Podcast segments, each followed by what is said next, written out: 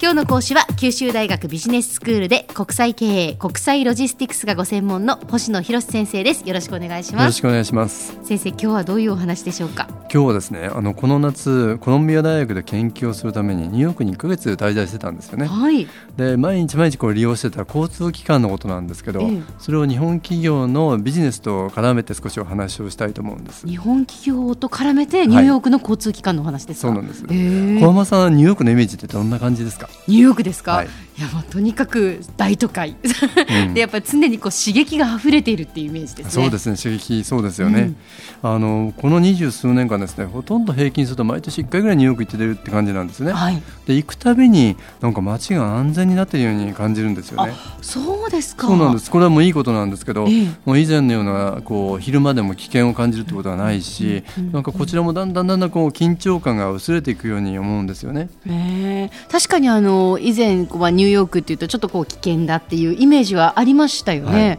でもそれを感じなくなったんですか？そうなんです。例えばですね、うん。どんなところに感じるかっていうと、本当に見てて夜遅くまで女性が散歩してるなジョギングもしてるしでそれとかですね特にあの夜の地下鉄なんですよね。ええ。あの時間が遅くなると以前は本当にやっぱり人もまばらになるし、だから余計に危険になるということでホームのこう人も集まるところにみんなが集まって待ってた。えで電車が来てもなるべく人のいない車両に乗るのを避けるってことをしたんですけど今全然そんなこともしないんですよね。あそうですか、はあそれは随分変わりましたね。へえ。だから以前のニューヨークの地下鉄っていうとですね、うんうんやっぱりその危険だっていうことあとは車体に落書きがしてあってシートが破損してるっていうもうそういうのが象徴だったんですけど、はいはい。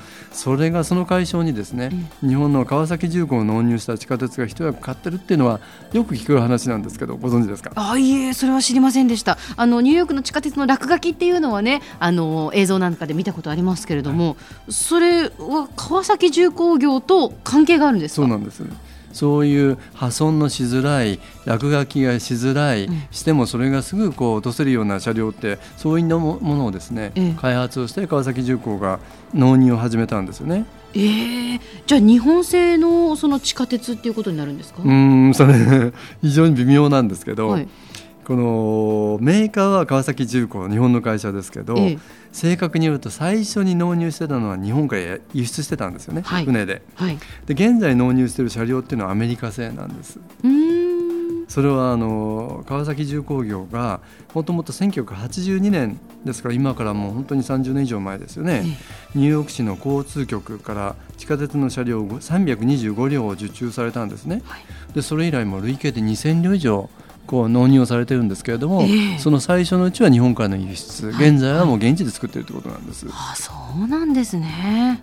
でこれもなんかすごい話だなと思うんですけど、そのニューヨーク市の交通局っていうのはアメリカでも最大規模の鉄道事業者らしいんですけどそれだけ、あの路線の数も車両の数も多いんですけど、はい。まあ、そうなるとですね車両だけでもフランスの会社カナダの会社ドイツの会社そして日本の川崎重工と複数のメーカーが納入されてるらしいんですねあ。なんですね。でその中でも川崎重工が現在では最大のシェアを占めてるっていうことなんですね。で現在納入されているのは2011年に受注された新車を103両と、既存の車両を改造すると370両の契約があってこれをされてるんですけども、新車についてはネブラスカ州のリンカーンというところの工場でですねあの作ってる。それからその改造車両についてはニューヨークの北にあるヨンカースというところに工場があるんですけど、そこで機器を取り付けたり最新の組み立てをしたりですね試験をするという、まあつまり日本の企業なんだけれども実は車両はアメリカ製ってことになるんですね。あ。そういうことになるんですね、やっぱりそのじゃあ現地で作った方がいいっていうことなんですか？うーん現地で作った方がいい。あのこれも戦略だと思うんですよね。どういうことかっていうと、はいイギリスの高速鉄道が日立製作所が受注したっていうのは聞聞かれたことないですか？はいはいあります。あのイギリスの高速鉄道これにですね今年の3月に、あの山口県にある、えー、笠戸事業所っていうところから日立製作所があの製造してイギリスに輸輸出を始めたんですね、はい。ところが英国内にはニュートン・エイクリフっていうところに工場を建設したのが出来上がって今後はそこの鉄道車両工場で製造したものを納入していくと。はあ。まあ、そういう意味では川崎重工業はその日立製作所をずっと先行してて1980年代にはもうすでにニューヨークに工場を設置してたことになるんですようね。ん。でこういうあの今ああの川間さんが言われたどちらがいいかそれで現地に作ることがいいのかっていうのはですね、この川崎重工業だとか日立製作所を見ると現地生産をするとですね当然現地にで雇用が発生する、ですよね。そこで工員さんだとか雇用するわけだし、はい、ですから雇用機会を作ることだとか地域の経済に貢献することができるわけですね、うん、そうすると当然好感を持って受け入れられる。つまり入札の時に有利なあの条件にもなれるということですね。なるほど。で特にですねアメリカの場合はあの車両の調達に政府の資金がの投入されている場合には、うん、鉄道の機器だとか装備など調達コストの60%はアメリカの中でえー、支出される必要があるっていうローカルコンテンツの規定があるんですね。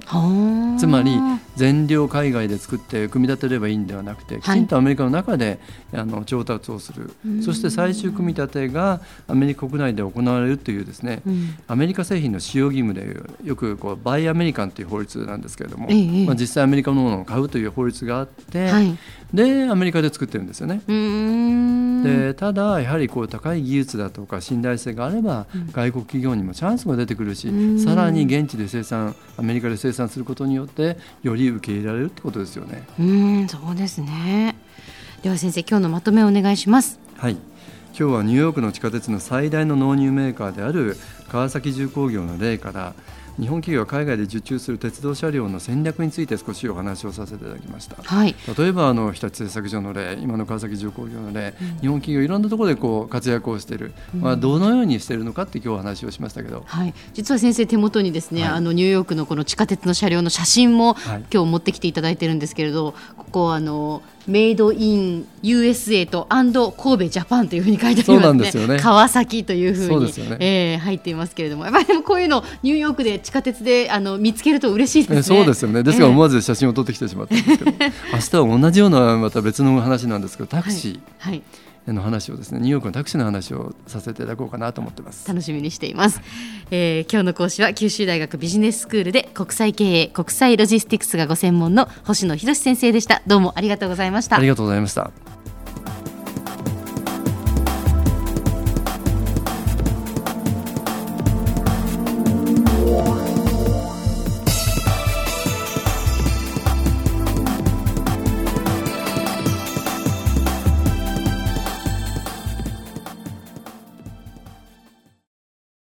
ゾクゾクグイグイメラメラつながる。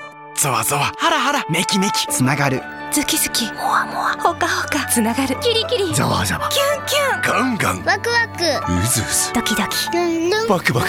九州人のいろんな気持ちつなげます。九州から輝こう。キラキラつながる。 QTnet